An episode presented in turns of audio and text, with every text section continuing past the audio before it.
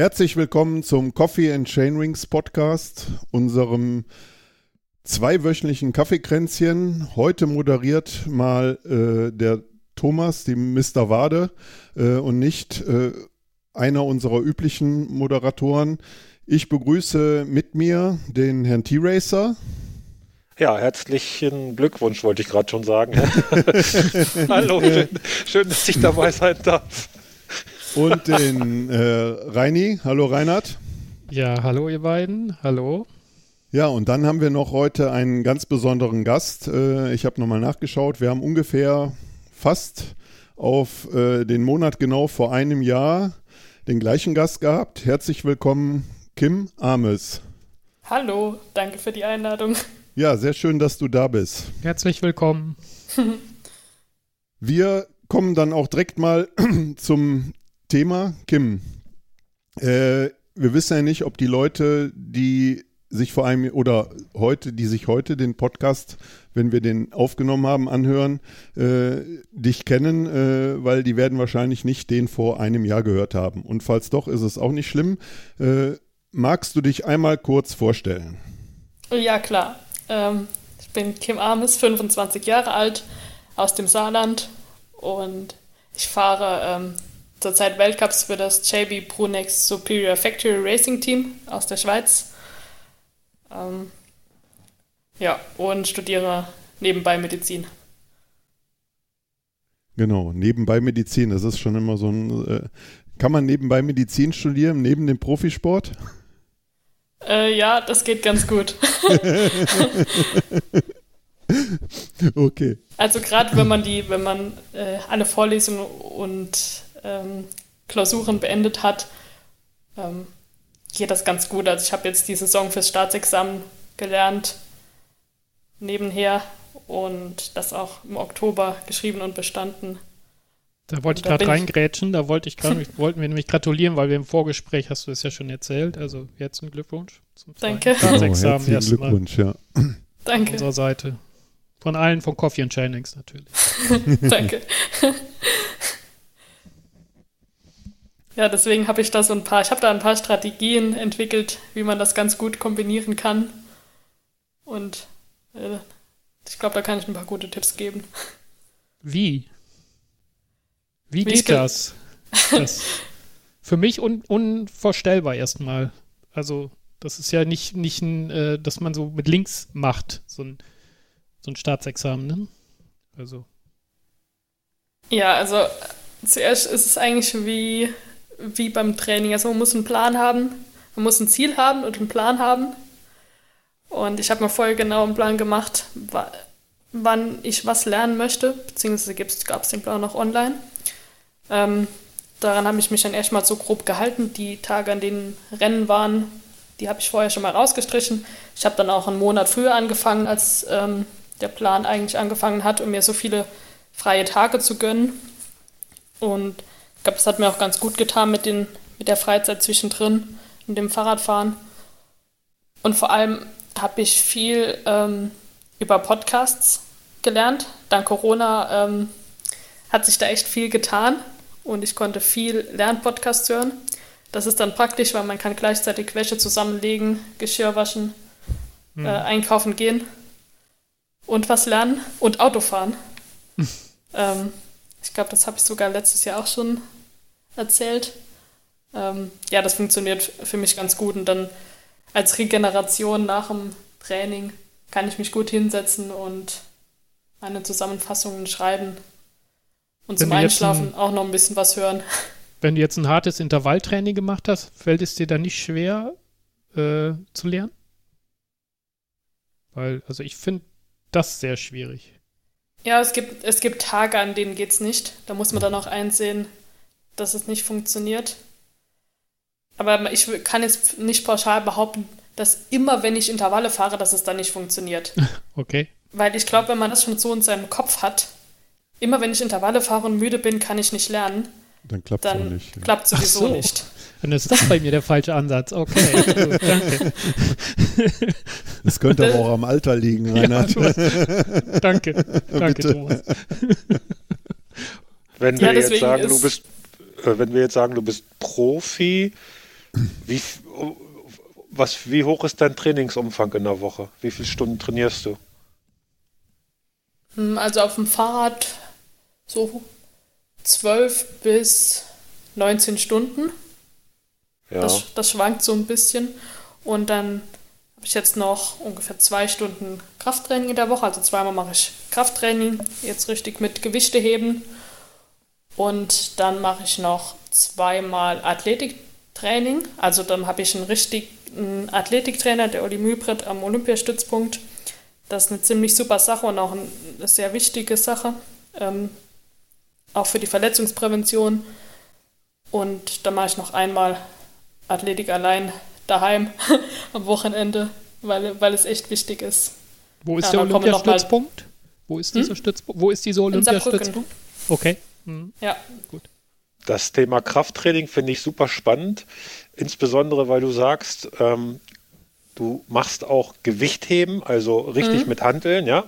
Wir hatten ja. jetzt jüngst bei uns im Verein eine Diskussion, ähm, weil nicht ganz klar ist oder beziehungsweise der eine die Meinung vertritt, äh, das klassische Krafttraining mit Hantel, schwere Gewichte heben, das ist so ja, äh, Training aus den 90ern. Das hat eigentlich im heutigen Radsport nichts mehr zu suchen. Und der andere sagt, zu der Fraktion gehöre ich dann, äh, Athletiktraining, Krafttraining mit schweren Hanteln, Langhantel, Grundübungen ist das Grundgerüst für einen stabilen Körper, damit du auch über Stunden auf dem Rad stabil sitzt und deine Leistung entsprechend entfalten kannst und auch eine gewisse Verletzungsprophylaxe hast. Ähm, wie sieht dein Krafttraining aus, dein schweres Krafttraining? Kannst du uns da was zu sagen? Ja, also äh, zuerst stimme ich dir auf jeden Fall zu. Die Basis sowieso ist erstmal die all allgemeine Athletik, also dass man erstmal sein eigenes Körpergewicht halten kann und äh, stabil auf einem Bein stehen kann und so solche Dinge. Und ich habe jetzt echt, weil ähm, ich jetzt auch ähm, sowieso ein bisschen wissenschaftlich arbeiten muss, viele Studien ge gelesen und viele Podcasts mit Experten dazugehört. Ähm, und das, das sind alle eigentlich der Meinung, dass ähm, Krafttraining einfach dazugehört. Und ähm, als wichtigstes kann man eigentlich sagen, dass man vor allem äh, schwere, schwere Gewichte heben muss. Mit wenig Wiederholungen dann. Ne? Wenig Wiederholung, ja. schweres Gewicht ist eigentlich, wenn man es ganz kurz zusammenfassen möchte, ähm, ist das so das A und O. Aber natürlich muss man sich da auch langsam rantasten. Also man kann jetzt nicht direkt zum ersten Mal in das Fitnessstudio laufen oder ähm, Kraftraum und das schwerste hochheben, was man findet. Also man muss genau. sich da schon. Ähm, das macht man einmal dann. das macht man einmal, weil man möchte das ja zur Ver Verletzungsprophylaxe machen. Genau. Und deswegen halt aufpassen, dass nicht eine Verletzung daraus resultiert. Von daher ähm, langsam starten, auch ruhig mit ähm, niedrigem Gewicht erstmal starten und schauen, dass man auch jemanden hat, ähm, der mal nach der Ausführung schaut. Ähm, weil zuerst muss man mal schauen, dass die Übungen richtig ausgeführt werden. Die Kniebeugen, das ähm, Kreuzheben. Man kann sich entweder dabei selbst filmen und dann die, die Videos vergleichen. Es gibt einen Haufen, äh, man muss einfach nur die Übungen googeln und dann findet man eigentlich da äh, immer Leute, die das ziemlich perfekt vormachen. Ähm, wenn man jetzt keinen irgendwie hat, der sich damit gut auskennt. Ähm, was natürlich die erste Option wäre. Ähm, ja, und wenn man dann die, die richtige Ausführung drauf hat und den ersten Muskelkater mal hinter sich hat, dann kann man sich ähm, langsam mal steigern mit den Gewichten und die Wiederholungszahl so ein bisschen runterfahren. Ja. Machst du dieses Krafttraining hauptsächlich in der Pause, heißt jetzt in der Offseason, oder machst du das das ganze Jahr? Wie muss ich mir das, wie muss man sich das vorstellen? Also ich mache das, ähm, ich habe es jetzt ähm, angefangen, der Offseason ist immer so nochmal Startpunkt, aber ich möchte es dieses Jahr das ganze Jahr durchziehen. Ähm, das ist ähm, unglaublich wichtig, weil es ist sonst, wenn man so schön aufbaut über den ganzen Winter, und dann, wenn die Saison anfängt, es nicht mehr aufrechterhalten, man muss es ja nur aufrechterhalten, mhm. dann profitiert man nicht mehr so von den Anpassungen, die man ähm, im Krafttraining gemacht hat. Aber wenn ihr das in der Saison oder wenn du das in der nächsten Saison aufrechterhalten möchtest, ich stelle mir das relativ schwierig vor, was Maximalkrafttraining äh, betrifft, das, das wirklich genau zu timen. Weil, weil die Belastung für die Muskulatur ist ja schon immens dann, ne? Äh, und das noch ins andere Training plus Wettkämpfe einbauen, das stelle ich mir echt. Das muss schon, muss man schon gut überlegen, glaube ich, ne? Ja, das stimmt auf jeden Fall. Also da muss man sich vorher schon Gedanken machen. Und es ist auch so, wenn man mit Krafttraining beginnt, das ist, ein, ist echt Stress für den Körper. Man kann das nicht einfach zu seinem normalen Trainingsvolumen dazu addieren, sondern Dafür was man muss eigentlich ne? was ersetzen. Okay. Also wenn ich eine Stunde Krafttraining mache, müsste ich schon vielleicht eine Stunde, zwei Fahrradfahren dafür abziehen. Weil das einfach eine Belastung ist, an die man sich gewöhnen muss. Von daher ist mein Trainingsvolumen auf dem Rad zurzeit auch ein bisschen niedriger, damit ich das Ganze im Kraftraum ver ähm, gut verkraften kann. Ich möchte nochmal auf die einzelnen Übungen vielleicht äh, zurückkommen, wenn Mhm. äh, du gestattest. Äh, die Königin aller Übungen, du hast sie gerade erwähnt, aus dem Kraft-3-Kampf auch oder aus dem klassischen Bodybuilding oder ganz normal Krafttraining, Kniebeuge. Super gut, trainiert jeden Muskel im Körper, ist aber hoch äh, ähm, ähm, ähm, anstrengend und, und koordinativ. Also die muss man können und vernünftig machen. Dann hast du das Kreuz eben reingebracht. Auch eine von den drei Kraft-Dreikampf-Grundübungen überhaupt. Und äh, was machst du noch? Machst du auch klassisches Bankdrücken? Das, dann hätten wir den Kraft-Dreikampf äh, komplett. Oder Ja. und, und für die Schultern auch noch was? Oder äh, wie sieht das weiter aus? Ja, aber vor allem beim Mountainbike braucht man halt einfach auch ähm, viel Kraft in den Armen, um den Lenker festzuhalten. Ja, Und ich habe oft das, also früher oft das Problem gehabt, dass ich beim langen Berg runterfahren einfach den Lenker nicht mehr festhalten konnte. Oder dass ich irgendwie eingesackt bin, weil mein Oberkörper es nicht mehr halten kann. Und ich möchte ja auch so ein bisschen ein Gleichgewicht in meinen Körper reinbringen. Nicht nur die Beine trainieren, sondern den Oberkörper auch. Von daher mache ich auch Bankdrücken. Also man kann sich eigentlich denken, man braucht immer eine, ähm, eine Drück- und eine Zugübung. Also das heißt, ich mache ähm, Bankdrücken und als Zugübung zum Beispiel Klimmzüge. Die muss ich noch üben, das ist mein Ziel. Ich kann nämlich noch keinen, aber das ist mein, mein Ziel über den Winter. Ich möchte einen Klimmzug schaffen. Also Machst du die auch so mit Gummibandunterstützung dann im Moment oder was zum, zum Training oder wie, wie bereitest du dich auf den Klimmzug vor? Mm, Ich habe die teilweise mit ähm, Gummiband gemacht, ähm, aber man kann sich auch einfach oben dranhängen und einfach langsam ablassen. Das ähm, geht auch zum Training. Okay, also die Negativbewegungen im Prinzip. Okay, ja. Ja. Das, das hat äh, mir mein Athletiktrainer, der Olli, Olli verraten. Das ist gut, dass ich den an der, an der Hand habe. Ja. Ja. Genau, das sind die negativen dann, genau. Ähm, wir haben ja, du fährst ja Cross- Cross-Country hauptsächlich, aber du machst auch ab und zu mal einen Ausflug in Richtung Marathon, ne? Wenn ich das so in deiner Vita so richtig gelesen habe oder in den Ergebnissen. Ähm, wir haben ja auch so Ultradistanzler dabei. Hier, was weiß ich, Salzkammergut Trophy, 12 Stunden, 15 Stunden oder äh, jetzt mit dem neu aufkommen oder neu aufgekommenen Gravel-Hype, also dann über Tage. Und ähm, im Cross-Country-Bereich ist das dann nicht so der Fall, dass man an diesem sogenannten Shermer's Neck leidest, also dass man den Kopf irgendwann nicht mehr oben halten kann, weil die Nackenmuskulatur aufgibt. Da gibt es ja auch hier bei Race Across America und was weiß ich, diesen ganzen Ultra-Leuten aus der Vergangenheit die tollsten Konstruktionen, dass sie dann irgendwie ihren Kopf mit Stütze abstützen und so weiter. Ähm, trainierst du auch dafür, für sowas, also gerade für einen stabilen Nacken und einen Schulterbereich? Dass dir halt sowas nicht passiert? ähm, also so für, für den Nacken speziell habe ich jetzt noch nicht so viel ähm, gemacht. Ja. Ich hatte auch noch nicht, glaube ich, noch nicht das Problem, dass ich so lange Fahrrad gefahren bin, dass ich den Nacken nicht halten konnte. Ja, Selten. Selten. Ja. ähm, aber gerade so ähm, Schulterbereich ist ziemlich wichtig, weil ähm, ich sehe es ja bei mir, dass irgendwann von vielen Fahrradfahrern hängen die Schultern so nach vorne, der Kopf Ja. steht nach vorne wie so bei einer Schildkröte. Und da, dann sieht man schon, dass man so eine gekrümmte Position mit so einem Buckel einnimmt. Das ist eigentlich bei Radfahrern ähm, recht bekannt. Von daher schaue ich einfach schön, dass ich die, die Vorderseite eher ein bisschen dehne. Und, Oh, und die Rückseite mit den ne? Schultern ein bisschen, bisschen kräftigen. Also alles, was mit Zug, mit den Schultern Ja. nach hinten geht, ähm, mit Sling-Trainern oder so zum Beispiel, um einfach die Schultern zu kräftigen, aber dann auch vorne den Brustbereich ein bisschen aufzudehnen. Magst du denn mal verraten, äh, wenn du Kreuzheben machst, wo da dein Maximum liegt im Moment? Und ich bin zurzeit noch in der, ähm, ich bin noch nicht beim Maximalgewicht. Ähm, ich bin noch in der Aufbau. Was mache ich zurzeit? Ich glaube, ich bin erst bei, ja, 50 Kilo. Okay. Oder, ja.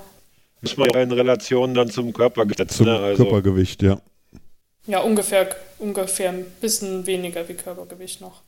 Weil ich gerade noch, weil ich ja gerade wieder angefangen habe nach einer langen Pause, mhm. bin ich jetzt noch im, im langsamen Aufbau, weil ich das Und dann aber auch noch mit mehr Wiederholungen, logischerweise, ne? Ja, ich mache gar nicht so viele.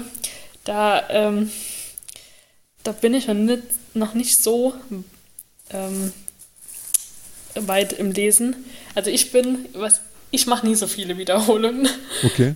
ähm, ich bleibe es auch mit, niedrig, mit niedrigem Gewicht bei wenigen Wiederholungen. Da gibt es echt unterschiedliche Meinungen, von daher.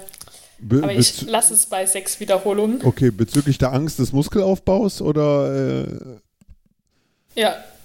Okay. Also vielleicht, das ist jetzt einfach mein persönliche, ja. vielleicht auch eine unbegründete Angst.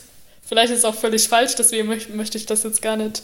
Ähm, ich weiß ja nicht mal, ob das so ganz richtig ist, aber ich mache äh, nur sechs Wiederholungen. Auch wenn das Gewicht niedriger ist. Außer ich habe ganz niedriges Gewicht. Also wenn ich dann ähm, jetzt Kreuzheben mit 20 Kilo mache, dann mache ich schon mal 10, 11. Ja. Aber mit so einem mittleren Gewicht, wo ich gerade bin, gehe ich schon nicht über 5, 6. Okay. Und, und habt ihr, hast du so, so, so, so ein Ziel, was, was dein Maximalgewicht ist? Äh, so meinetwegen vierfaches Körpergewicht oder zweifaches Körpergewicht. Ist da irgendwie was, habt ihr da was definiert, wo du darauf hinarbeitest oder äh, kristallisiert sich das einfach dann irgendwie raus? Nein, da haben wir jetzt gar nichts festgelegt. Okay. Mal schauen, bin mal gespannt, was ich nachher so heben kann. Ja, ich habe mal irgendwie sowas gehört, dass man äh, von äh, bei, bei ein bis zwei Wiederholungen, dass man da das vierfache Körpergewicht oder sowas anstreben kann. Oh. Ja, ich, ich, weiß nicht, also Thomas, du bist ja da irgendwie tiefer in dem Thema drin. Das habe ich mal irgendwo gelesen. Da war ich immer sehr erschrocken, dass ich, dass das für mich unvorstellbar ist. Ja, für mich auch. Äh, weiß ich nicht. Also da äh, sprichst jetzt was an, da habe ich mich noch nicht mit beschäftigt. Okay. Also ähm, wenn ich trainiere, dann trainiere ich dann tatsächlich irgendwann so weit. Dann, manchmal geht dann halt irgendwann nichts mehr. Äh, zu meinen besten Zeiten habe ich mal versucht, in den Club der 180er zu kommen. Das ist mir einmal fast gelungen, da war ich dann aber ohnmächtig. Da war dann ja. danach, nach dem Ohnmächtigsein, war die äh, Saison dann auch gelaufen oder da bist du wahrscheinlich kein Rad gefahren. wollen wir mal auf, auf, auf einen Saisonrückblick kommen? Ja, absolut. Das wollte ich nämlich auch gerade sagen. Wir haben ja, wir haben uns ja vorher so Gedanken gemacht, worüber wir sprechen und wir sind schon voll von unserem Schema abgewichen, so wie das immer sein sollte. das Thema Training sollte eigentlich irgendwann mal nachher kommen. äh, aber ja, so ist das. Aber jetzt äh, darf ich noch eine wichtige Sache ja, zum Krafttraining genau. sagen. Ja, absolut, gerne. Weil noch ein Grund, ähm, warum ich äh, Krafttraining wichtig finde, ist ähm, auch für die äh, Knochenstabilität. Weil es ist ja so, dass wir als Fahrradfahrer, wir bekommen ja wenig Schläge auf unsere Knochen. Und unsere Knochen brauchen Schläge und Rückmeldungen, um, um stabil zu werden, weil die sind immer in einem ständigen Auf- und Abbau, die Knochen. Und wenn die aber keine Rückmeldung bekommen, dass sie gebraucht werden, um stabil zu sein, dann bauen die eher ab. Also es gibt auch Studien, dass Radfahrer eine ziemlich geringe Knochendichte haben. Echt? Ah, das ist also ja eine krass. Geringere, geringer als die Normalbevölkerung. Da wird auch zurzeit viel geforscht und ich schaue mal, ob ich da meine Doktorarbeit vielleicht in die Richtung ähm, hin entwickle. Und auf jeden Fall ist ähm, Krafttraining mit schweren Gewichten ähm, wichtig für die Knochenstabilität äh, bei, bei Radfahrern, genauso wie jetzt ähm, Springen. Also ich mache jetzt auch viel Sprungtraining in meinem ähm, in meiner Woche. Und äh, Laufen habe ich jetzt auch integriert, einfach damit äh, meine Knochen ein bisschen was, äh, ein bisschen Impact abbekommen. Ja, das wollte ich noch. Okay, aber, aber la laufen nur in jetzt in der Vorbereitungsphase, ne? Oder auch während der Saison? Ähm, ob ich es während der Saison, ähm, es wäre natürlich am besten, ich würde es irgendwie durchziehen. Ähm, das muss ich mal in der Saison schauen, wie sich das alles machen lässt. Wobei laufen kann man ja schon ähm, eigentlich überall. Ähm, vielleicht schaffe ich es einmal die Woche eine halbe Stunde laufen zu gehen, dass ich nicht im Oktober wieder einen brutalen Muskelkater bekomme, wenn ich zum ersten Mal wieder laufen gehe. Läufst du dann Power oder ist das so als, als Ausgleich gedacht oder auch intervallmäßig oder wie, wie baust du das ein? Ähm, da ich gerade wieder angefangen habe, ähm, mhm. baue ich, äh, laufe ich eher noch langsam. Ähm, ich versuche die, Schritt, die Schrittzahl ziemlich hoch zu halten, was ziemlich schwierig ist, weil meine Beine sind echt übel langsam. Äh, von daher versuche ich einfach, ich versuche schon so schnell, so schnell wie es geht zu rennen mit einer 180er Schrittfrequenz. ähm, okay. Ja. Damit es auch ein bisschen mehr Schläge gibt. Aber dafür laufe ich ziemlich kurz. Also ich laufe maximal eine halbe Stunde und dann. Ähm, also heißt kurze Schritte oder wie muss ich mir das vorstellen? Wenn du 180er Schrittfrequenz, dann musst du ja. Ja, ziemlich kurze Schritte. Da musste okay, ich mich oh. um, da musste ich mich umgewöhnen. Also ich habe echt immer ziemlich, obwohl ich ja. kurze Beine habe, habe ich riesen Schritte gemacht. Und jetzt versuche ich ein bisschen kleinere Schritte zu machen. Und dann und läufst du ein bisschen mehr. viel auf dem Vorfuß oder auf dem Mittelfuß oder wie, wie, wie, wie, wie, wie setzt du dann den Fuß auf bei den kurzen Schritten? Läuft man wahrscheinlich eher auf dem Vorfuß irgendwie, ne? Nö, ich glaube, ich laufe ganz normal und ich glaube, okay. es, es, es guckt hoffentlich auch niemand zu, weil ich schaffe es. Weil ich laufe, ich laufe mit einem, mit, mit einem Metronom in meinem Handy. Eine 100, versuche ich eine 180er Schrittfrequenz zu laufen, schaffe es aber trotzdem eine 6,5 äh, 6,5 Minuten auf einen Kilometer zu brauchen, also was eigentlich sehr langsam ist. Das heißt, meine Schritte sind ziemlich mini. Und deswegen hoffe ich immer, dass niemand, ja. niemand zuschaut, wenn ich so durch den Ort jogge. Da, müsste, da müsstest du mal ein Video von machen und das mal reinstellen. Das sieht bestimmt lustig aus. Ja. Darf ich noch, hättest du oder meinst du, dass es da mehr bringt, bergig zu laufen oder flach? Oder ist das egal? Äh, ich glaube, also Berghochlaufen ist für uns Fahrradfahrer, glaube ich, einfacher. Also was okay. ist aus meiner Erfahrung so? Also ich finde Berghochlaufen einfacher. Und es ist hm. ein bisschen mehr der Bewegung vom, vom Treten, vom Fahrradfahren ähnlich. Das mhm. Berghochlaufen wie das Flachlaufen. Ja. Weil auch gerade, ähm, wenn man das Bein nach hinten macht, die, die Hüfte nicht so stark ähm, ähm, nach hinten mhm. gezogen wird. Interessant.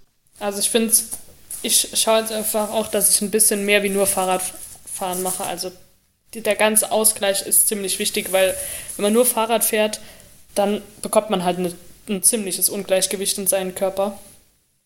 Und das ist eigentlich, macht einen verletzungsanfällig.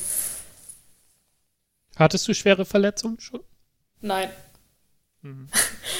Also, ich hatte noch toi, echt toi, noch keine, toi. obwohl ich, obwohl ich auch schon ein paar Mal gestürzt bin. Aber ich glaube, das ganze Athletiktraining, die Jahre hat sich schon bezahlt gemacht, weil ich bin, glaube ich, recht stabil. Ich hatte dieses Jahr, ich habe dieses Jahr einmal Probleme gehabt mit Rückenschmerzen und früher auch schon. Also das ist schon so ein bisschen meine Baustelle, wo ich viel arbeiten muss. Unterer Rücken oder? Ja, unterer Rücken. Und letztendlich war das Problem, dass meine Sattelstütze gerutscht ist und mein Sattel war zu tief. Und ich war so blöd und mir ist nicht aufgefallen, dass mein Sattel zu tief war. Von daher ähm, kann man das schon ab und zu mal kontrollieren, ob die Sattelhöhe noch stimmt. Und ein Bikefitting finde ich sowieso unglaublich wichtig. Mhm. Ähm, wenn Machst du das jedes Jahr vor der Saison, so ein Bike-Fitting? Also mehrfach? Oder ähm, wie, wie, muss man sich das vorstellen? Oder immer mal wieder? Oder verändert sich das auch? Also dass dein, dein Bike, dass dein Sitz auf dem Bike, ähm, wie muss man sich das vorstellen? Ja, ich glaube schon, dass es sich ver verändert. Ich müsste jetzt mal wieder einen Termin eigentlich abmachen, weil eigentlich ist es wichtig, das ein bisschen öfter zu machen. Ähm, mhm. Meint es jetzt schon bisschen mehr wie anderthalb Jahre her. Ähm, von daher werde ich jetzt noch was machen weil sich auch vor allem der Körper auch verändert. Also ich musste dann auch nach dem Bikefitting vor allem den Übungen machen und der ähm, wurde dann auch gesagt, wo ich ähm, wo ich mehr kräftigen muss, wo meine Schwachstellen sind und warum ich so auf dem Fahrrad sitze, wie ich auf dem Fahrrad sitze. Und das war eigentlich auch ziemlich spannend. Hm.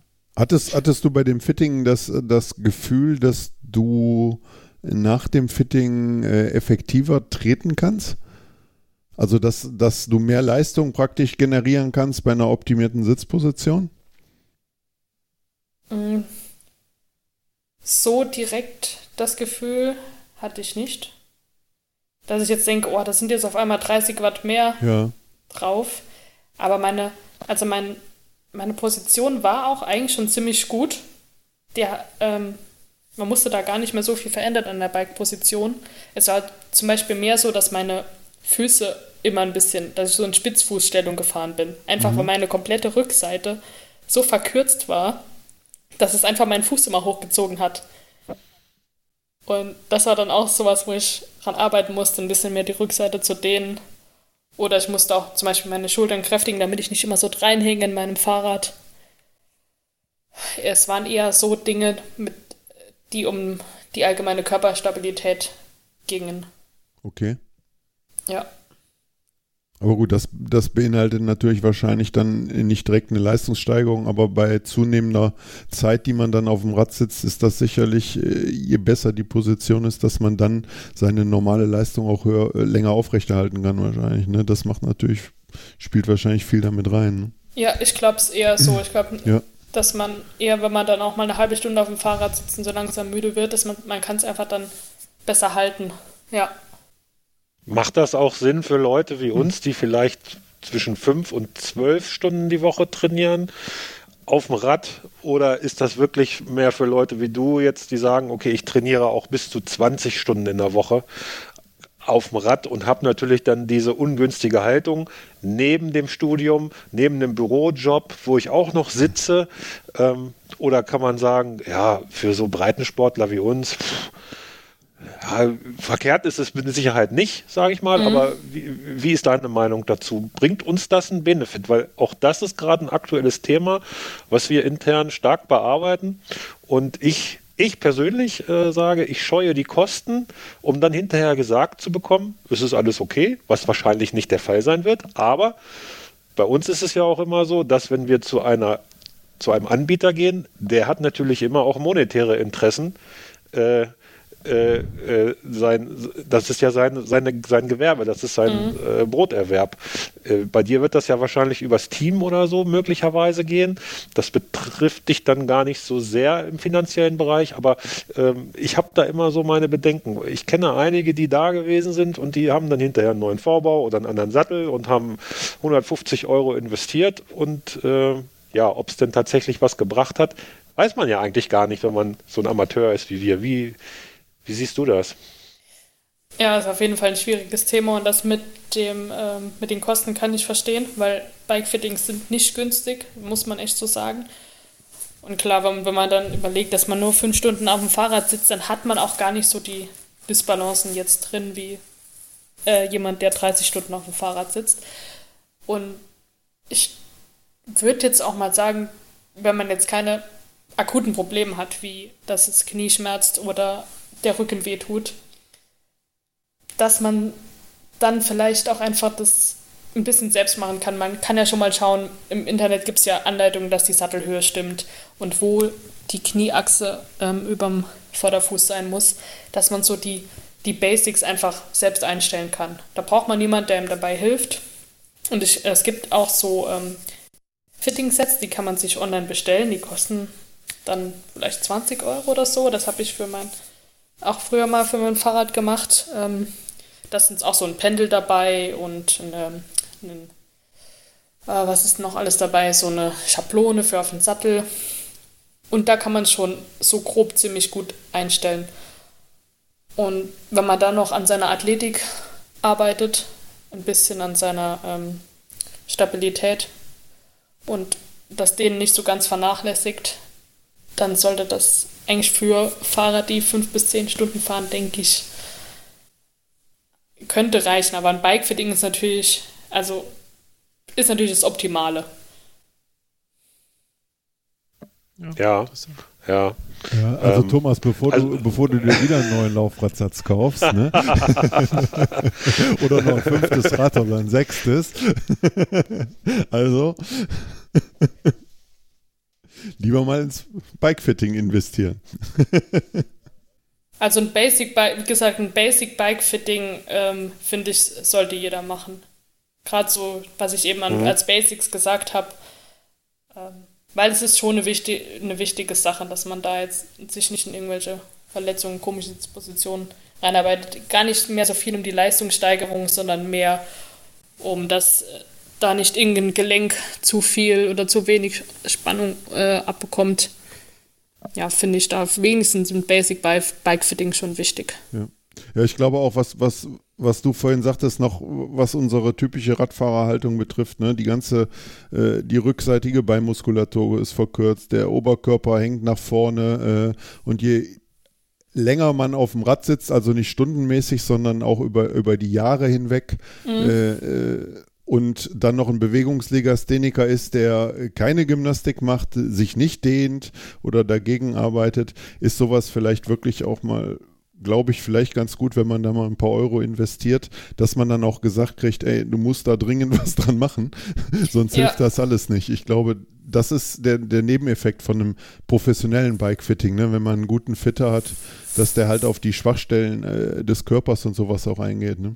Ja, genau so ist es. Also bei mir war jetzt gar nicht so viel am Fahrrad zu verändern, ja. aber es war einfach spannend, wie der sich meinen Körper angeschaut hat, wie ich auf dem Fahrrad sitze und dann gesehen hat, ja, aber schau, wenn du ähm, deine Hüftbeuger ein bisschen dehnst, dann kippt sich deine Hüfte ein bisschen besser, dann bekommst du so mehr Druck aufs Pedal und einfach so ein bisschen die Schwachstellen mhm. aus, bisschen so allgemeine Tipps gegeben hat, woran man noch arbeiten kann. Das hat, ist manchmal schon äh, auch dann augenöffnend, wo man ein bisschen auf seine Schwachstellen aufpassen kann. Ja, das ist spannend. Das ist spannend. So, jetzt sollten wir mal äh, sonst schreitet die Zeit uns immer weiter in fort. Wir machen jetzt äh, Kim Armes zu Gast im Coffee and Chainrings Podcast, Teil 2. Äh, äh, wir können ja nachher nochmal aufs Training eingehen, aber sollt, lass uns mal über deine äh, letztjährige Saison sprechen, die Saison 2022. Äh, bei euch im Team war es, da musst du aber nochmal helfen, äh, war es 2021 auch schon äh, das Team mit den Rädern, wo ihr jetzt fahrt, mit dem Materialsponsor? Ja. Okay, gut. Dann ja. hat sich da hat sich da am Material jetzt äh, nicht viel geändert. Aber, ja, wir fahren immer noch Superior. Genau, Räder. Superior seid ihr drauf umgestiegen. Damals von Feld auf Superior mhm. gewechselt. So war das, ja. ne? Habt ihr denn neue Räder bekommen? Also ja, nochmal noch mal neu aufgelegte, äh, neuen Geometrien und und und oder? Äh, nee, die kommen erst für nächstes Jahr, die neue Geometrie. Wir haben jetzt noch ähm, dieselbe Geometrie wie letztes Jahr. Ja, bist du mit dem neuen Rad schon, äh, gab es da schon Prototypen, dass ihr damit schon mal fahren konntet oder zum Testen oder sowas? Oder? Ja, gesehen, gesehen, gesehen habe ich schon, gesehen. weil wir durften, das war richtig spannend, wir durften zu, zu Superior äh, nach Tschechien ins Werk fahren und dann haben wir eine Werkbesichtigung gemacht und haben dort auch den Prototyp vorgestellt bekommen. Und das war auch richtig spannend zu sehen, wie so ein Fahrrad äh, aufgebaut wird, also in der Produktion und wie viele Leute daran beteiligt sind ähm, und auch dann, wie die Planung von so einem Fahrrad ist. Also wie, wer sich, um die Leute kennenzulernen, die sich ausgedacht haben, wie das Fahrrad nachher aussieht, wie es funktioniert. Und seid ihr da eingebunden? Also seid ihr als Fahrer oder sind da einige Fahrer eingebunden in der Entwicklung oder gar nicht?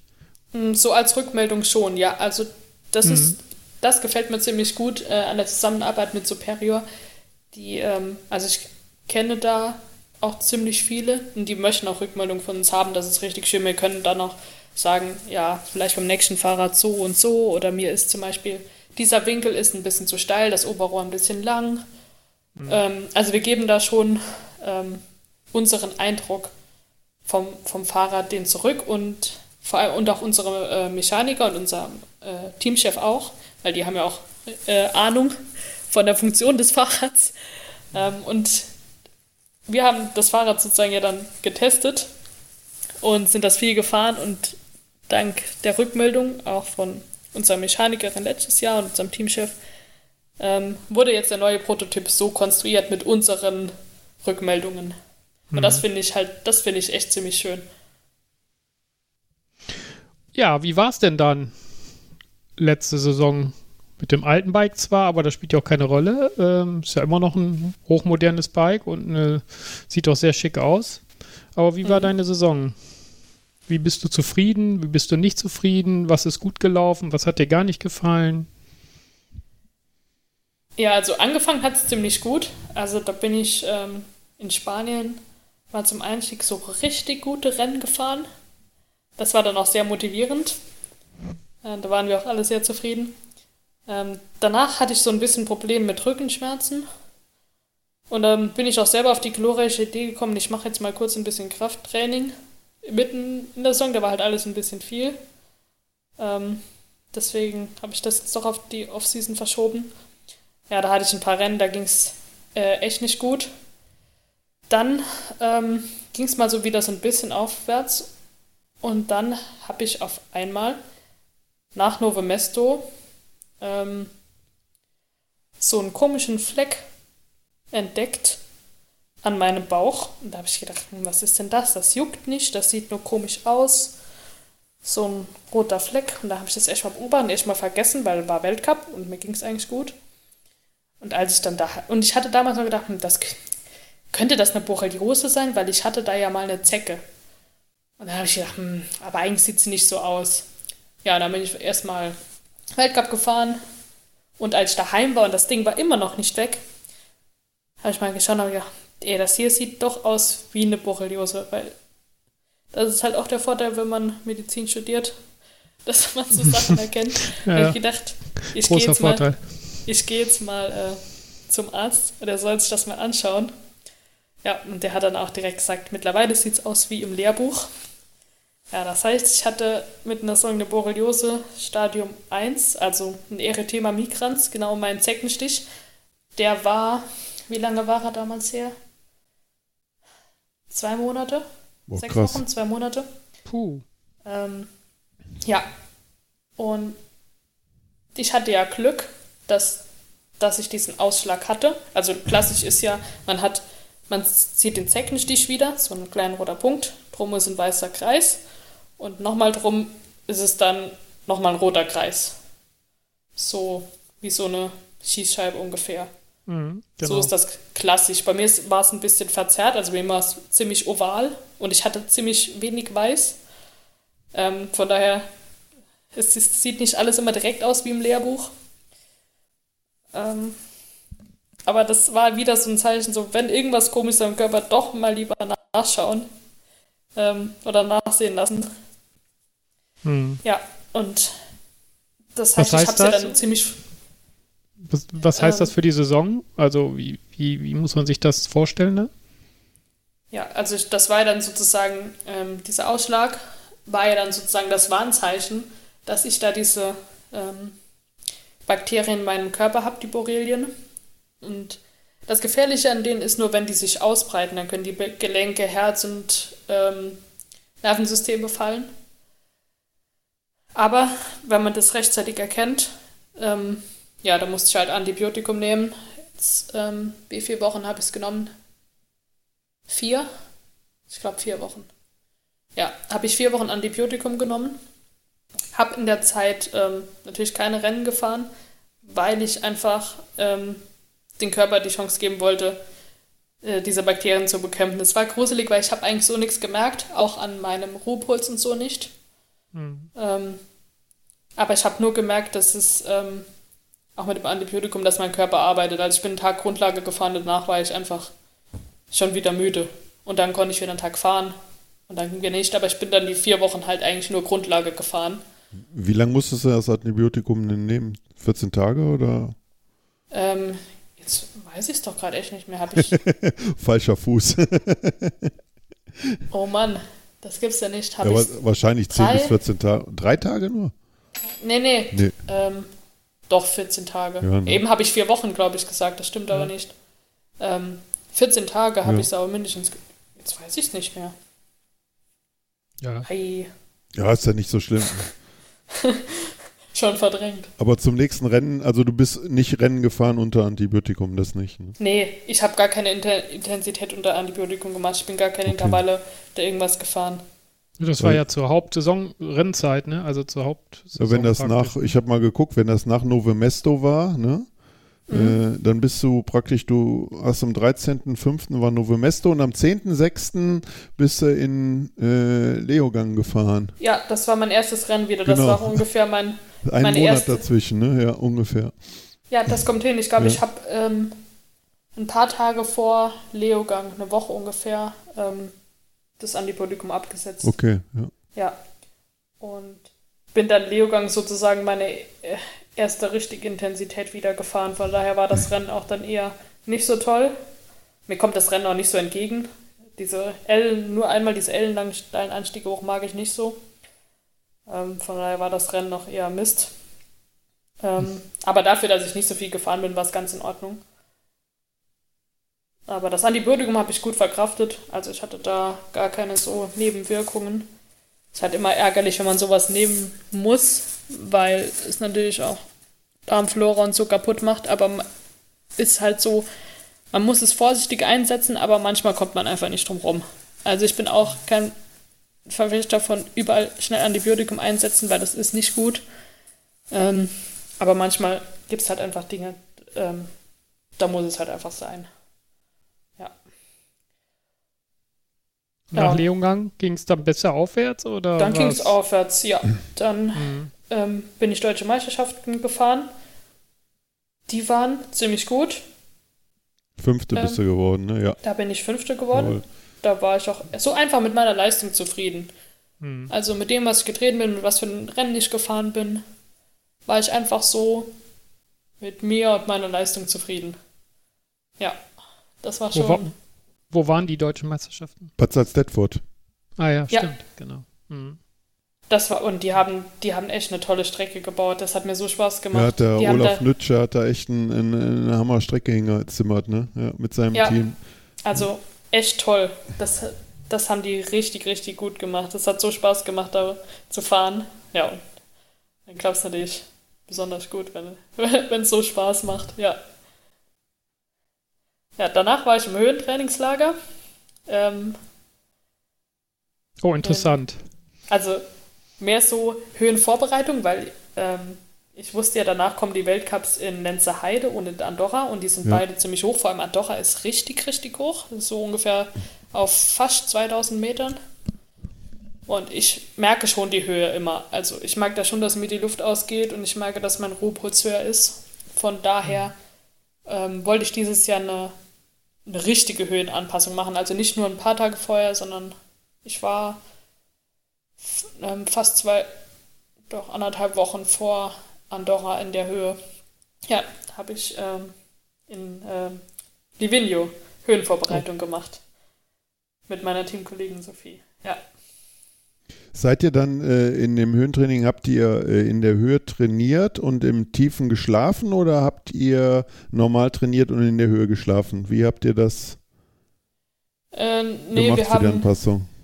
Wir haben ähm, das war ja da gar nicht so ganz. Wir waren auf, Livigno liegt auf 1,9 und wenn man ein bisschen weiter, man kann auch noch ein bisschen weiter oben schlafen, das wird auch noch gehen, das wäre noch ein bisschen, vielleicht noch ein bisschen besser gewesen. Ähm, aber wir haben genau dort geschlafen, wo wir auch trainiert haben. Okay. Ja. 1,8, 1,9 war das hoch. Musste man natürlich aufpassen im Training. Ähm, sind wir halt erstens auch nur Grundlage gefahren weil das ist für den Körper schon anstrengend genug, so mit weniger Sauerstoff zu trainieren. Ja. Aber ich habe auf jeden Fall gemerkt, dass mir das äh, was geholfen hat für Andorra. Also ich habe schon gemerkt, dass mein Körper sich an die Höhe gewohnt. Es war nicht mehr so, dass wenn ich direkt, wenn ich aufs Rad gestiegen bin, ich gedacht habe, ich bekomme keine Luft. Das hat sich echt gebessert. Ich habe auch meine Sauerstoffsättigung gemessen. Kann man ja einfach so an den Finger mit so einem kleinen Gerät die wird auch besser, das war auch echt spannend. Also ich finde auch einfach das Ganze einfach auch immer spannend, das alles so auszuprobieren äh, und gucken, wie mein Körper reagiert. Und das motiviert mich einfach. Ich tra trainiere einfach gerne und schaue einfach, wie das alles so funktioniert. Ja, das war halt spannend. Und da ging es in Andorra schon, ähm, schon äh, viel besser. Ähm, Okay, das ist, das finde ich interessant. Hast du, also, wo du hier praktisch in Lenzerheide angefangen habt, hast du dir, da, hast du da in der Höhe dann mal so eine Ausgangssättigung, äh, Sauerstoffsättigung gehabt? Äh, lag die dann weit unter der Range irgendwie? Lag, wo, wo lag die dann? 92, 93 Prozent?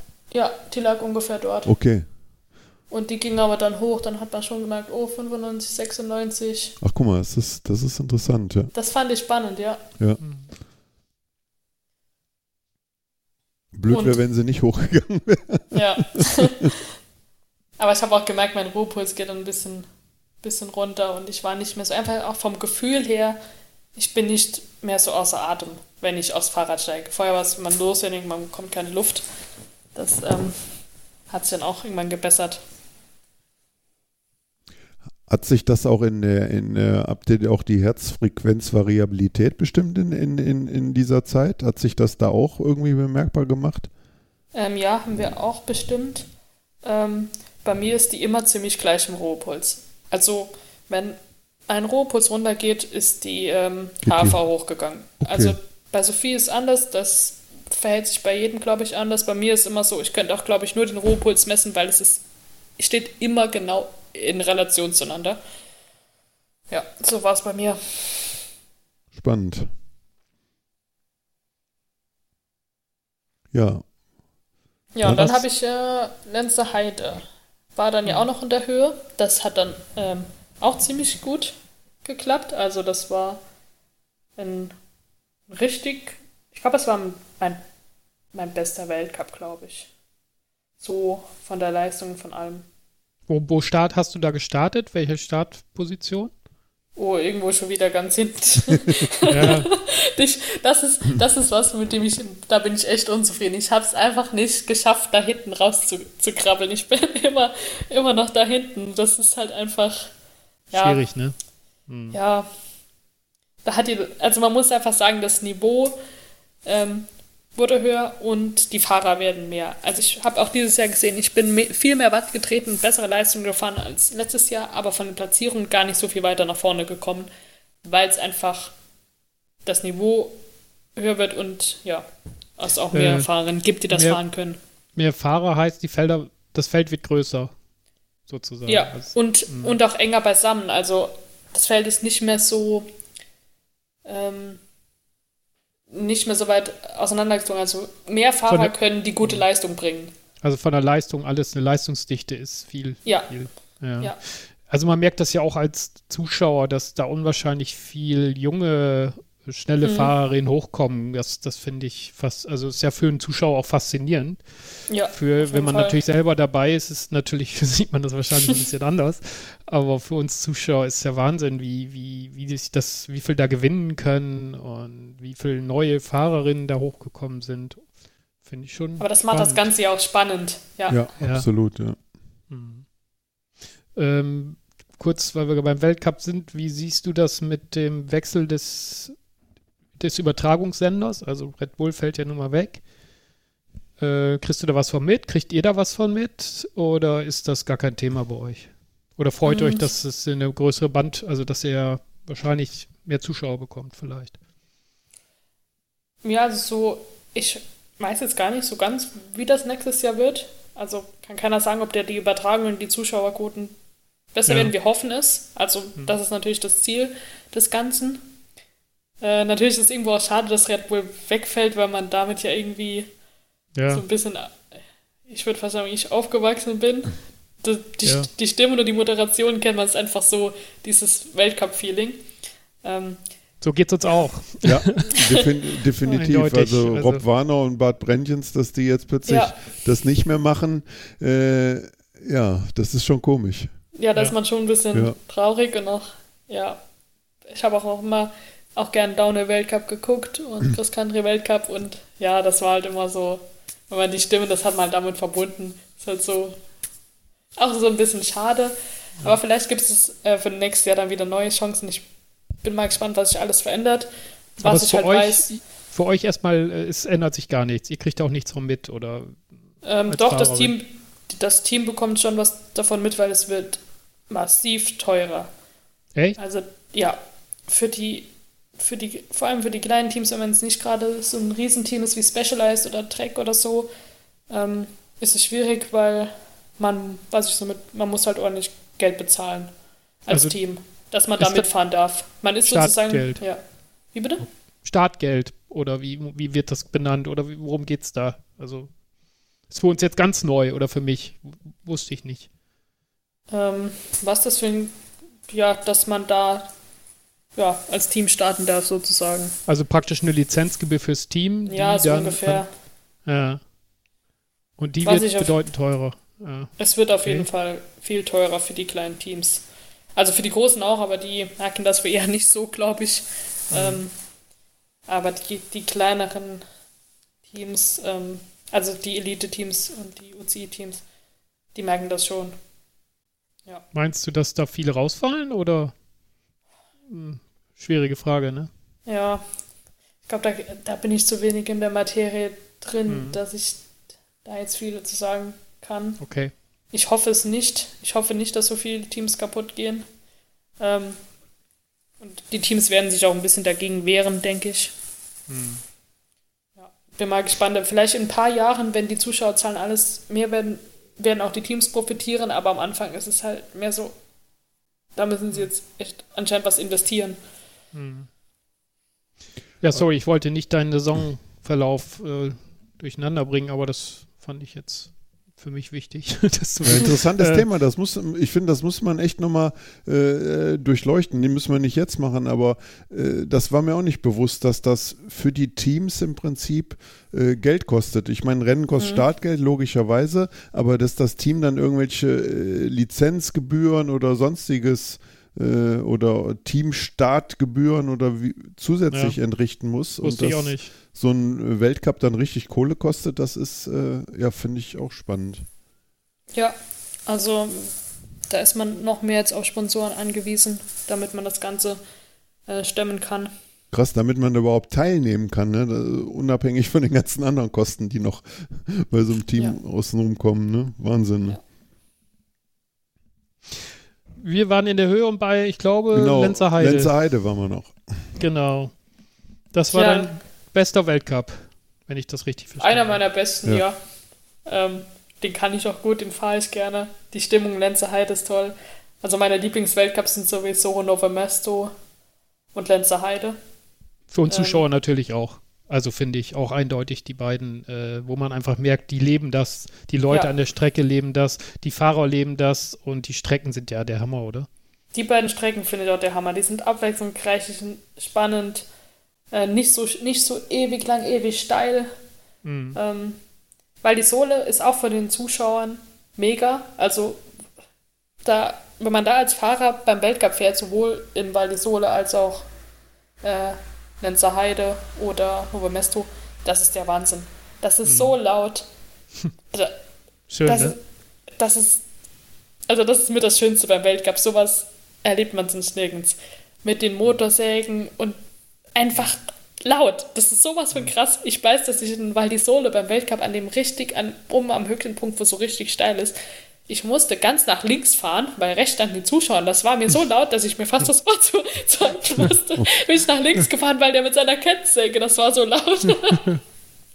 ja, aber das ist, das ist der Hammer. Also, deswegen fahre ich schon gern Welker, weil das ist, ähm, das ist unbeschreiblich, ja.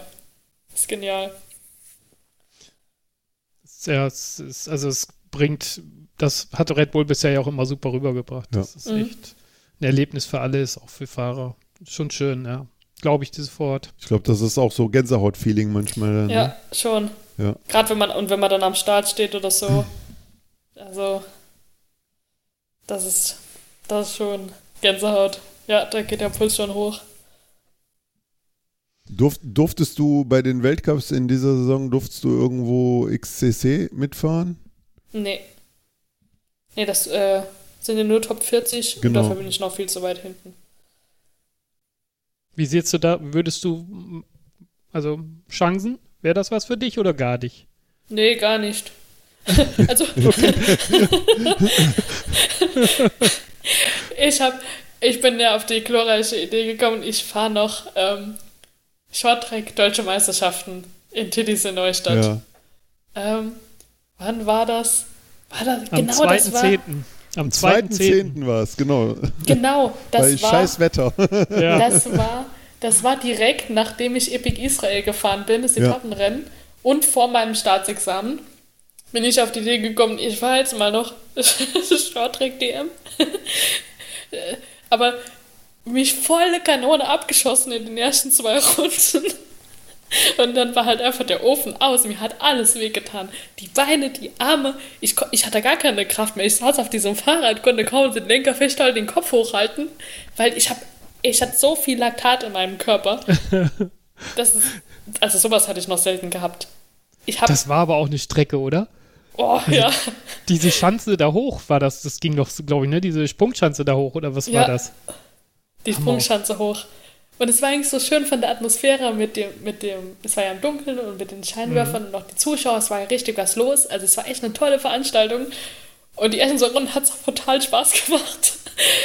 Aber ich habe es einfach ja, voll übertrieben. Wie war denn im, im Gegensatz jetzt dazu das Etappenrennen? Also die äh, in, in Israel war das ja, glaube ich, ne? ja, Oder wie, wie willst, also das ist ja ein richtiger Gegensatz. Wie ist, siehst du dich da mehr? Ja, ich glaube, also ich glaube, das liegt mir ein bisschen besser. Mhm. Ähm, und ich fahre es auch ein bisschen lieber, weil ich, ich fahre einfach gern auch längere Strecken. Und was das Schöne ist auch, ähm, dass ähm, man mit einem Partner fährt. Also ich bin mit einer ähm, Teamkollegin Sophie aus Holland gefahren und wir sind auch ziemlich gut befreundet und dann ist es natürlich auch super schön, wenn man sowas gemeinsam machen kann. Und es ist natürlich auch super spannend in so einem Land. Ich war noch nie in Israel. Ähm, und da es ja alles, alles anders von den, von, von den Trails und den Anstiegen und dem Untergrund. Ich wusste auch nicht, dass es unterschiedliche Arten von Sand gibt. Wie es bei uns unterschiedliche Arten von Matsch gibt, gibt es halt auch unterschiedliche Arten von Sand. Und das war mir vorher nie so bewusst. Und was man einfach alles so erlebt in einem Etappenrennen, das ist. Äh, Mhm. Also mir passiert doch immer viel, viel Zeug. ähm, ähm, ich, wir wurden Das ist da. schon schön, ne? Etappenrennen, wenn man zu zweit was macht, ist schon schöner. Also das, Das geht uns ja super. auch so. Ja. Wir haben ja auch viele Etappenrennen gefahren. Äh, und diese Erlebnisse, wenn man das dann noch teilen kann, das hat schon mehr, ne? Das hat schon was. Ja, also dann kann ich euch Epic Israel auf jeden Fall empf empfehlen. Also, Okay. ja, Ja. Ich war auch echt ähm, begeistert von den Leuten dort. Das war, die waren alle so freundlich und so, man hat sich so willkommen gefühlt. Und sie Ah. haben, Anders als Ja. in Deutschland. ja, so wirklich, man, wenn man, wenn man dort war, auch die Veranstaltung super organisiert. Wie viele Etappen waren das? Vier, ne? Vier. Ja, Ja. okay. Ähm, also wir hatten ja, wir haben ja ähm, einen israelischen Sponsor sogar von Joe Snowflats.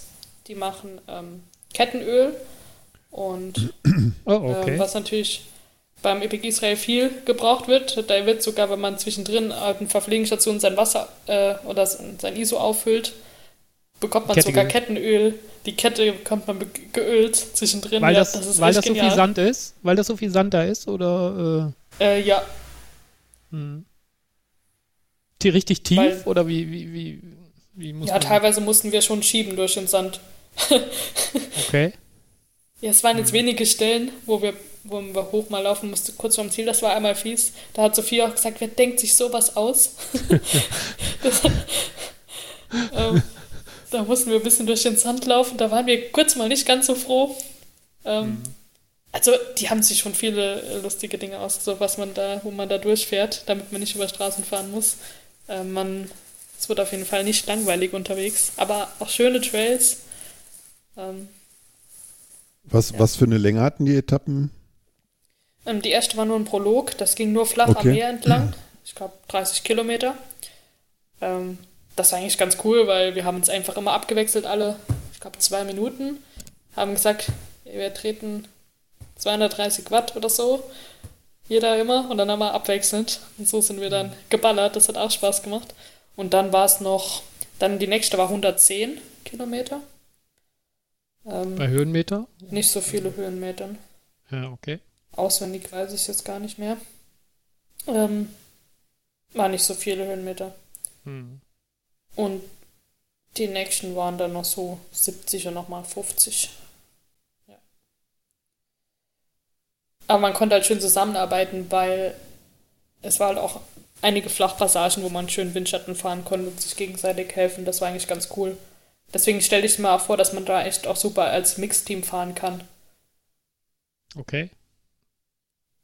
Das ist noch ein Ziel von dir anscheinend? Mm. Ziel würde ich jetzt nicht sagen. Wenn es kommt, Aber dann kommt Ja, ich hätte Lust, Etappenrennen zu fahren und. hm. Ja. Also Epic Israel kann man machen. Das ist echt, war echt ein Erlebnis und auch mal, mal spannend äh, in so einem Land. Auch dann, was es dort zu essen gibt und so und wie die Leute hm. sind und wie es dort aussieht. Und ich hoffe, dass ich das nächstes Jahr wieder fahren kann. Nächstes Jahr hast du, ja. du hast gerade gesagt, Etappenrennen vielleicht noch mehr. Stellst du da noch, hast du da schon Ideen oder noch gar nicht? Mm, ein bisschen so grob.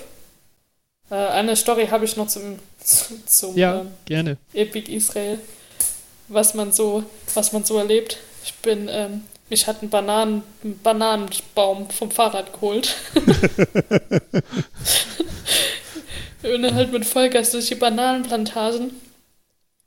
Und hab, hab nur auf, aufs ähm, Hinterrad von meinem, ähm, vom Vordermann geschaut. Der ist, ist ausgewichen und ich habe so spät gesehen, erst kommt so ein Blatt und dann halt so ein dicker Bananenbüschel voll vom Fahrrad gehauen. Ja. Voll Blaues Auge mit. oder? Ah, nee, du, gegen Helm wahrscheinlich, ne? mhm. ne? Oder? Nee, die komplette rechte Seite. Oh, okay. Ja, und bei der 110 Kilometer Etappe habe ich mal den Lenker gebrochen. Da bin ich gestürzt. Ähm, voll auf die Steine. Das macht kein Lenker mit. Ja, und da musste ich die noch 70 Kilometer mit einem da ist mein Griff abgebrochen. Und da musste ja. ich Ach, 70 Kilometer mit einem Dreiviertel Lenker fertig fahren. Aber der Bremsgriff war noch dran, oder? Oder ist der mit abgebrochen? Ne, Brem Bremsgriff war, noch, war noch dran. dran. Ja. So. Rechts oder links? Also rück Rechts. Okay. Ja. Spannend. Aber es hat auch funktioniert. Ja, also Meine Hand hat zwar nachher ziemlich weh, aber es hat äh, funktioniert. Aber in dem Moment ist es nicht schön, ähm, auch das mit dem Bananenbaum war nicht schön, das hat nämlich brutal das weh. glaube ich, ja. Aber so im Nachhinein ähm, gehören die Geschichten dazu, ne? einfach Erlebnisse, die man nicht vergisst. Und ja. ähm, darum ist die Banane krumm. also, ja. also hättet ihr gewonnen wahrscheinlich, wenn, wenn nicht der Bananenbaum gewesen wäre und der Lenker. Ähm, ja, so was will ich so sagen, aber ich glaube ja. schon, ja, weil unsere ähm, Konkurrentinnen hatten einmal einen richtigen Platten, aber ähm, haben da ziemlich viel Zeit verloren. Und deswegen hatten wir eigentlich auch bis auf die letzte Etappe noch einen ziemlich guten Vorsprung, auch mit gebrochenem Lenker und allem. Aber ähm, da wir jetzt einmal noch verfahren haben, weil wir einer Gruppe, die das Schild übersehen hat und die falsche Richtung gefolgt sind, das hat uns eigentlich so den Sieg gekostet. Aber wir sind echt die ganze vier Tage durchgekommen, ohne Platten. Ähm, und das äh, ist in Israel schon mal ziemlich viel wert. Aber jetzt mal, also du bist ja eine Racerin. Da ärgert man sich doch, oder? Wenn man sich dann, weil man jetzt, weil sich andere verfahren und man hängt dahinter, äh, jetzt nicht gewinnt. Ja, das oder, war gerade, das war halt gerade nach dem Start und das war das Blöde, wir sind ja mit den Männern immer gestartet und dann ist man halt im Pulk drin. Ja. Und wir mussten da so einen Kanal rauskrabbeln und die Streckenposten haben uns geholfen, die Fahrräder da hochzuziehen. Und die Männer vor uns sind halt einfach alle nach rechts gefahren. Und wir waren erst und sind denen halt hinterher. Hm. Ähm, und bis wir dann irgendwann gemerkt haben, Moment, irgendwie kommt keiner mehr. Ähm, ich glaube, wir sind falsch. Ja, waren wir halt schon ziemlich hinten. Und auf dieser, ja, bei dieser Überholungs, äh, bei den Überholungsmanöver nachher, als wir dann durch die Bananenplantage gedüst sind, ist dann auch der Bananen-Crash passiert. Ja, da, es gibt dann viele Dinge, über die ärgert man sich dann und hat uns dann schon den Sieg gekostet, wobei die anderen zwei waren auch stark und haben das mhm. auch verdient. Also, das war sowieso ein, ein, hartes Duell. Okay. So im Nachhinein ist es ist auch so völlig in, völlig in Ordnung. Man ärgert sich dann kurz, aber ähm, ja, so ist jetzt in Ordnung. war trotzdem mhm. mega cool. Sozusagen auch mit den ganzen krummen Bananen, dann äh, ist es gut, dass nicht mehr passiert ist. Ich meine, der hätte es auch Ende sein können wahrscheinlich, ne? Ja, das So ein stimmt. Crash ist ja auch immer, ja. Ja. Ja, was meinst du? Also welche, kannst du dir vorstellen, welche Teamrennen nächstes Jahr zu fahren oder Stage Races oder allgemein oder natürlich steht wahrscheinlich der Weltcup im Fokus, oder? Ähm, also ich werde nächstes Jahr äh, nicht mehr fürs Team fahren. Ähm, oh. Ja, okay. weil, ähm, weil ich einfach ähm, zu wenig Punkte habe und ähm, wir möchten natürlich ähm, UCI Elite-Team bleiben, also unter den besten 15 Teams der Welt. Und von daher hatte ich einfach zu wenig Punkte, um dazu beitragen zu können. Und man muss halt einfach sagen, ähm, das Team ist halt einfach eins von den stärksten. Und hm. da kommen jetzt auch so viele junge Fahrer mit Potenzial nach, die auch echt eine Unterstützung verdient haben. Und ich bin schon so dankbar gewesen, dass ich die Unterstützung die zwei Jahre bekommen habe. Das war schon mega. Also ich bin echt mega dankbar, dass ich das ähm, mitmachen durfte. Ja, und jetzt bekommen andere junge Fahr Fahrerinnen die Chance, ähm, sich da zu entwickeln unter Profi-Verhältnissen. Von daher ist es für mich auch völlig in Ordnung. Oh, ja. dann gehst du also einen neuen Weg. Ja. Ähm, Kann man da schon was drüber sagen oder? Ähm, ist noch nicht alles so ganz sicher. Ähm, ja.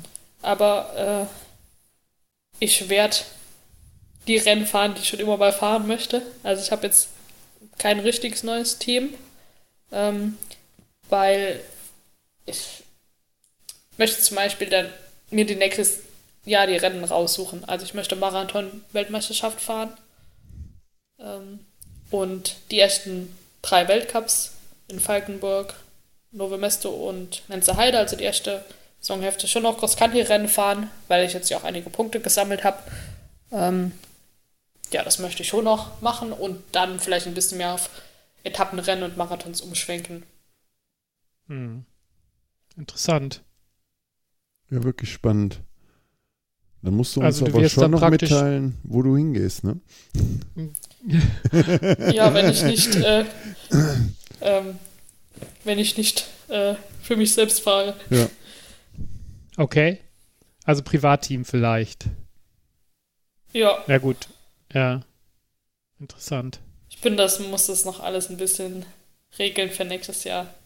Das wird natürlich Stress. Du musst dein Rennen planen, du musst praktisch dich selber alles um alles kümmern, oder? Ja. Puh. Das ist eine Hausnummer, ne? Ja. Also ich werde wahrscheinlich auch ein bisschen weniger Rennen fahren. Ähm, ja. Ein bisschen weniger rumreisen. Aber ich schaue, dass ich es. Also, ich bin gut darin, aus allem das Beste zu machen. Und von daher das sehen wir immer. Du bist immer am Lachen, immer am Machen, das glaube ich dir sofort. Also, das sieht man auch immer bei deinen, wenn du was, was postest oder sonst wie, dann immer mit Lächeln. Also, das glaube ich sofort. Dann drücken wir dir dafür auf jeden Fall die Daumen. Spannend, echt. Danke. Danke. Puh. Ja, Thomas. Ja, ich bin jetzt, ich bin gerade so ein bisschen. Bist sprachlos, äh, ja, ne? ich bin jetzt gerade ja, sprachlos geworden. das habe ich ja, noch nie halt erlebt. Hat die Kim uns jetzt überrascht? Hat die Kim ja, uns jetzt wirklich. überrascht? Mich ja, auch. das ist, das ist jetzt auch, das habe ich ja noch nirgends angekündigt. Also okay. okay. seid jetzt die ersten, äh, die das erfahren, so richtig, ja. wo ich jetzt an die Öffentlichkeit gehe. Ähm, ja, so lange ist ja auch nicht mehr noch. Ist ja schon Dezember. Also ich darf noch einen Monat stolzes Trikot tragen. Ähm, also wir können ja wir können dir einen Vorschlag machen. Du kannst zu uns ins Team kommen, nur das hilft genau. dir nicht viel, glaube ich. Das hilft dir nicht viel, außer wir unterstützen dich natürlich in mit Holland. Kaffee. Und mit und Kaffee. In den, bei den ersten beiden, beiden Weltcups könnten wir dich unterstützen. Da würden wir einige von uns, glaube ich, gerne mitkommen ja. und äh, dich unterstützen. Das kann ich mir vorstellen. Oh, cool, vielen Dank. Weil äh, da wollten wir sowieso hin. Also Holland ist ja nun mal wirklich äh, toll. Mhm. Oder Niederlande, äh, der Weltcup da. Da muss ja. man ja praktisch hin. Und äh, dann würden wir natürlich auch dein Fahrrad putzen, schrauben und was weiß ich, was man da so machen muss. Ja, und wir, wir, wir, wir, könnten der Kim ja nochmal so, so äh, unter der Hand äh, die Teilnahme an der Transalp anbieten. Genau. Da könnte man auch gut fahren. Boah, das wäre natürlich, das hört sich natürlich mega an. Also wenn deine Planung noch nicht so weit vorgeschritten ist, müssen wir vielleicht über das Thema nochmal sprechen. Genau. Ja, mega Außerhalb cool. des Podcasts. Ja. Wir schauen mal. Ja, aber Etappenrennen will ich nächstes Jahr schon fahren, das macht mir schon Spaß. Ja, das ist auch, genau, das ist auch einfach eine, eine, eine schöne Art des, äh, des Mountainbikens, ne? Etappenrennen. Und dann am, am, am schönsten ist es halt wirklich im Team, ne? Das ist halt, wenn es Teamrennen Ja. gibt, äh, das sehe ich Du- auch so. Ich Du finde, erlebst die Geschichten zusammen und nicht alleine und äh, das ist einfach schön. So, ich meine, Thomas und ich, wir haben ja schon auch, ich weiß nicht, wie viele Etappenrennen wir schon zusammen gefahren sind. Fünf, ja, sechs, jetzt ja nicht mehr, ne? Ja, jetzt drück noch auf die Tränendüse. Nee, aber wir haben viele, viele zusammen gefahren und äh, deshalb, äh, das verbindet schon und das ist schon äh, einfach schön. Das Transalp ist so auch sagen. ein Zweierteam, oder? Transalp Ja. ist, genau, genau. Und Ja. Transalp hat sich ja so ein bisschen, das war ja früher wirklich ein reines Zweierrennen äh, oder das erste generell, was als, als Etappenrennen zu zweit äh, durchgeführt worden ist. Und ja, in den letzten Jahren ist das natürlich auch, ich gehe einfach bedingt durch äh, die Starterzahlen, damit die die hochkriegen, sind die dann auch auf äh, Einzelstarter umgeswitcht. Mhm. Ich finde, das nimmt dem Ganzen so ein bisschen den Charme von dem Ja. Rennen, weil so ein Zweierrennen, das ist schon, ja, hat Schon irgendwie, hat, genau, hat einfach mehr Flair und mehr, mehr Charme, finde ich. Aber das Rennen können wir auf jeden Fall empfehlen. genau, Also das kann man, Da also, könnten wir auch wahrscheinlich über was reden. Aber Genau, das ist ja auch erst du, plan du mal deine Saison genau. und, Und, das ist ist natürlich was anderes. 25-jähriges Jubiläum sogar, ne? Genau. Und es ist sogar äh, wieder im UCI-Kalender Genau. nächstes Jahr, habe ich Ja. gesehen. Ja. Ja, Ja, war ich Seit- überrascht, habe ich gedacht, oh, cool. Was sehe ich denn da? Ja. Ja. das finde kommt ich auch toll. noch hinzu. Also das wir, da gehen wir auch von aus, dass da halt wieder einige Profis an Start sind, äh, was die letzten zwei Jahre natürlich oder letzten drei Jahre war ja eigentlich gar kein Profi mehr am Start. Ne? Ja, ich konnte früher konnte ich nie fahren, weil ich da immer Klausuren schreiben musste an der Uni. Ja, Also da hat mich die Uni dann doch ein bisschen beeinträchtigt. Man kann nicht alles haben. Also deswegen konnte ich nie Transalp fahren. Ähm, aber von das kommt mir jetzt ja immerhin nicht mehr in die Quere. das Rennen können wir auf jeden Fall empfehlen. Das macht Spaß. Cool. Definitiv. Guck mal, wir haben jetzt auch schon Ja, wieder die 70 Minuten voll gemacht, aber ich finde, äh, wir haben noch ein paar offene Themen, aber ich denke, wir Genau. machen jetzt für heute erstmal Schluss. Genau, wir haben noch ein paar offene Themen und äh, da würden wir dich gerne nochmal zu einladen, gerade auch nochmal, was das Thema Training betrifft und äh, deine eventuelle äh, Doktorarbeit, die du in deinem Studienbereich äh, Mhm. Medizin schreiben wirst.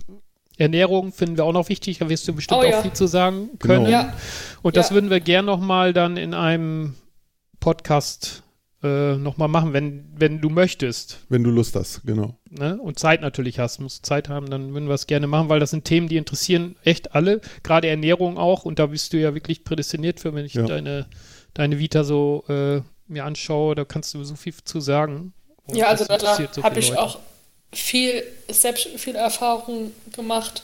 Und ähm, ich habe so viel gelernt und ich habe so viel Fehler gemacht ähm, in Ja. meiner Ka Karriere. Ähm, und da kann ich, äh, das würde ich auch einfach gern weitergeben. Äh, von daher können wir da gerne noch, ein, noch eine Folge dazu machen. Ernährung Jawohl. und generell ein bisschen Ja. Gesundheit im Radsport. Genau. Ähm, Frauengesundheit, das Thema Frauengesundheit, was, was wir Anfang angesprochen haben, das fände ich, glaube ich, auch echt ein, äh, ein mega Thema, was du uns äh, im Vorgespräch auch gesagt hast. Äh, äh, das, äh, genau, das zyklusgesteuerte Training plus und äh, Östrogenhaushalt und, und, und, mega interessant. Jetzt, also nicht nur für Frauen interessant, ich finde auch für, für Männer interessant. mhm. Um ich glaube, ich glaube du solltest vielleicht mit, dein, mit deiner Teamgeschichte oder wie es da Ja. weiter, wenn du das ein bisschen geklärt hast, das interessiert ja auch viele Hörer von uns und dass wir uns dann vielleicht nochmal treffen und einen zweiten Podcast machen. Wenn das Ja, kann man gerne so machen. super. Sehr schön. Vielleicht dann Okay. nach Weihnachten oder im neuen Jahr. Genau so neues Jahr, das finde ich, ich glaube, Genau. das ist ganz gut. Cool. Ja, können wir gerne machen. Du bist jetzt erstmal sowieso im Trainingslager verschollen, meines Wissens noch, ne? Ja, jetzt war ich noch nach Girona. Ja, sehr schön. Erzähl äh, noch. Erzähl, noch Ja. mal. Oh, Mann. Schöne, schöne Ecke. Da bist du warst du Genau. auch schon ein paar Mal, ne? Ja, da kenne ich schon ganz, ganz gut aus. Ich glaube, ich war insgesamt schon neun Wochen oder so dort. Ja, Ach Gott. Ach, guck mal. Das kann Jetzt ich. müssen wir, Ja. jetzt, Jetzt müssen wir auf. Schluss machen. Wir Also Kim, war nett mit dir. Ja, genau. Wir reden jetzt nicht mehr über Girona, sonst kriegen wir alle Pipi in den Augen. Genau. Äh, Also, vielen Dank, Kim, dass du Schöner- dabei warst. Hat Spaß gemacht. Ja, danke Genau. auch. Wir hören uns äh, hören. demnächst nochmal. Alles klar, danke. Ja, ne? machen wir. Tschüss Danke. nach draußen. Ciao, ciao. Und frohe Weihnachten. Tschüss. Tschüss. Oh ja, frohe Weihnachten. Ja. Guten Ciao. Rutsch, genau. Frohe Weihnachten, guten Rutsch.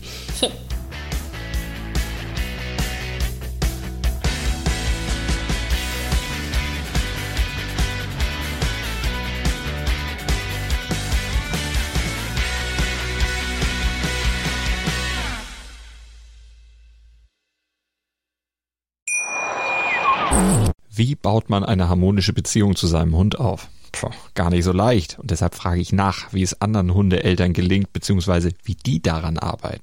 Bei Iswas Dog reden wir dann drüber. Alle 14 Tage neu mit mir, Malte Asmus und unserer Expertin für eine harmonische Mensch-Hund-Beziehung, Melanie Lippisch. Ist was, Dog? Mit Malte Asmus. Überall, wo es Podcasts gibt.